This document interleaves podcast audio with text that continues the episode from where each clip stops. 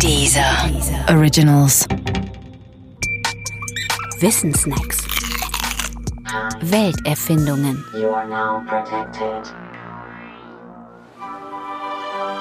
Jules Verne. Jules Verne war vermutlich einer der größten Science-Fiction-Autoren aller Zeiten. Und das zu einer Zeit, als es das Genre Science-Fiction noch nicht einmal gab. 100 Jahre vor dem Apollo-Programm lässt er in seiner Reise um den Mond bereits Astronauten zum Mond fliegen.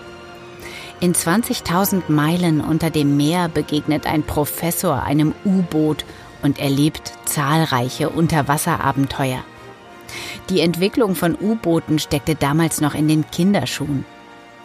In seiner Reise um die Erde in 80 Tagen gewinnt ein englischer Gentleman eine Wette, weil er die Datumsgrenze in passender Richtung überschritten hat. Heute ist das interkontinentales Tagesgeschäft. Damals aber war es eine große Sache.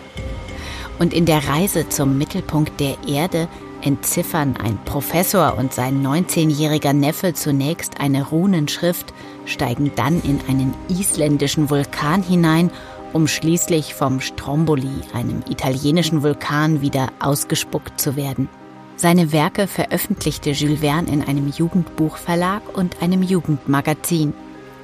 Anfangs wurden sie deshalb oft als Jugendliteratur und damit auch nur als Jugendliteratur betrachtet. Das sollte sich aber später ändern. Jules Vernes Helden sind fast ausnahmslos technikverliebte Abenteurer. Und das heißt, die Protagonisten machen viele Reisen, Seereisen oder Ballonreisen zum Beispiel – oder sie wollen eben gleich zum Mond fliegen.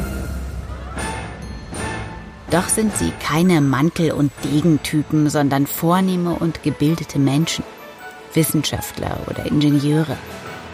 Sie lieben die Geographie, die Chemie, die Physik und sie lieben auch die Technik.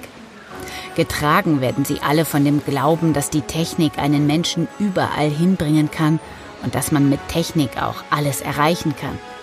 Sie wirken wie spielende Kinder, die in ihrer unschuldigen Technikwelt komplizierteste Konstrukte erschaffen. Denn sie sind Erfinder. Manche dieser Charaktere werden heutzutage als ein wenig unzeitgemäß empfunden.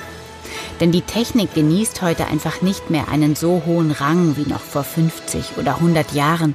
Und die Helden von Jules Verne's Büchern sind, typisch für die Zeit, natürlich auch nur Männer.